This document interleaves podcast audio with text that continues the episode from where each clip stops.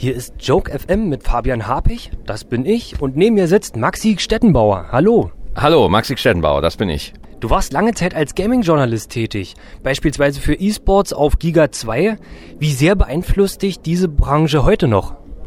Ich krieg's immer noch mit. Ich besuche ab und zu E-Sports-Events. Ich spiele selber noch äh, Dota 2, was so das einzige E-Sport-Spiel ist, mit dem ich mich noch rumschlage. Ähm, äh, rumschlagen deswegen, weil ich meistens nur verliere ja, weil fast alle Menschen auf diesem Planeten, die das spielen, spielen es besser als ich. Deswegen äh, lasse, halte ich mich privat vom E-Sports eigentlich fern, weil ich einfach schlecht bin. Ja, ich verliere die ganze Zeit und werde dann wütend. Ähm, aber ich habe bei Giga gearbeitet, das war ein Gaming-Sender und da hat es mir natürlich total viel geholfen, weil ich so viel vor der Kamera war und mich da ausprobieren konnte. Und das hilft mir schon ungemein.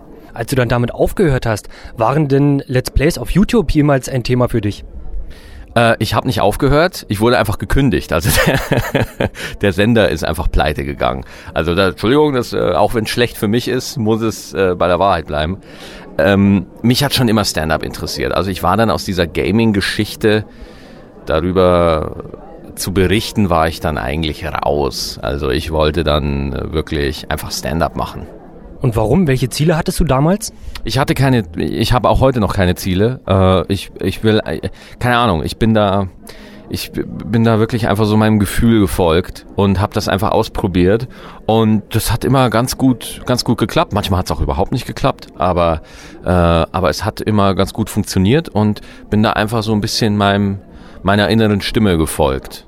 Deine Themengebiete sind ja auch sehr weit gefächert. Gibt es irgendwelche Themengebiete, die du niemals in dein Programm einsetzen würdest oder einbauen würdest? Boah, ja, das ist eine gute Frage. Also die, die Frage bekomme ich oft und ich habe das Gefühl, jedes Mal, wenn die Frage gestellt wird, äh, ändert sich meine Antwort. Also ich habe irgendwie neue Themenfelder, die ich nicht stellen will. Ja, also oh, oh, oh, möchtest du eine witzige Antwort oder eine ehrliche? Vielleicht sogar beides? Eine ehrliche, also ich würde jetzt keine Witze machen über Flüchtlinge, die im Meer saufen. So, das würde ich nicht machen. Das ist, äh, also, äh, kommt aber auch wieder drauf an. Ne? Also, wenn der Witz auf Kosten der Leidtragenden, also Menschen, die wirklich im Elend leben, die wirklich ähm, ganz viel Pech hatten einfach im Leben, das, äh, das finde ich nicht witzig.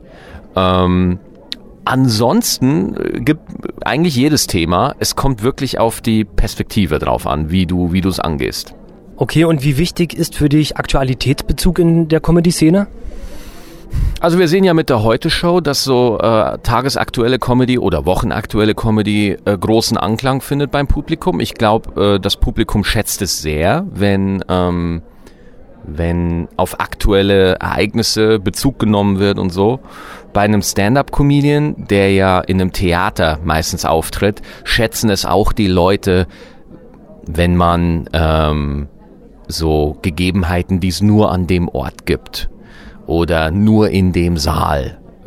Die mögen das, wenn der Künstler da auch ein bisschen was, oh, der spult jetzt nicht nur sein Programm runter, sondern der hat auch heute mal kurz bei uns in den Ortsteil geguckt in der Zeitung und weiß ein bisschen, was Leipzig ausmacht, was, was, was unser, unsere Stadt ein bisschen ausmacht. Er muss kein Experte sein, aber er weiß, wo er ist. Das, also, der Zuschauer, glaube ich, toleriert oder nicht nur tolerieren, sondern der findet super, wenn es auch ein bisschen auf ihn zugeschnitten ist. So, ein so ein Müh. Ja. Dann also noch mal ganz kurz zurück an deine vorherige Karriere. Ähm, was ist dann die Bühne mehr für dich? Eine Spielwiese, wo du, sage ich jetzt mal, wie im Gaming spielen kannst, oder überwiegt der journalistische Anteil? Also journalistischer Anteil ist bei mir ähm, relativ gering, würde ich sagen, weil ich will die Leute schon zum Lachen bringen. Insofern ist die Bühne für mich schon Spielwiese, weil ich probiere grundsätzlich alles aus. Also du hast es eingangs gesagt, meine Themen sind weit gefächert. So, ich habe kein super spezifisches Thema, über das ich ausschließlich rede, sondern ähm, ich versuche immer möglichst breites Buffet an Themen anzubieten, so, damit es abwechslungsreich bleibt. Ähm, insofern ist es für mich schon eine Spielwiese, weil ich da wirklich meiner Lust folge und wirklich gucke, was beschäftigt mich denn, äh, wo, worüber will ich denn reden, ja. Insofern ja. Ein Spiel kann man ja auch gewinnen. Inwiefern ist bei dir Wettbewerbsgedanke vorhanden in Bezug auf den Leipziger Löwenzahn?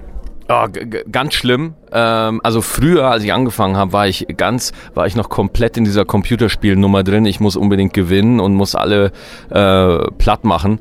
Ähm, das hat mich wahnsinnig unglücklich gemacht ähm, weil es einfach keinen Spaß macht. So, also ich finde, ähm, wenn man äh, Kunst mit ein, ich finde, ich finde Wettbewerbe immer gut, wenn man äh, unbekannten Künstlern da einfach mal so kurativ die Möglichkeit gibt.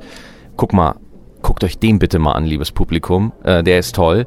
Ähm, aber ich selber mache mir da, ich habe mich da überhaupt nicht mit beschäftigt. Ich beschäftige mich mit Wettbewerben null ähm, ähm, und ich fahre sehr gut damit. Okay, dann danke ich für das Gespräch und wünsche jetzt noch eine gelungene Vorstellung. Danke sehr für das angenehme Gespräch und bis zum nächsten Mal.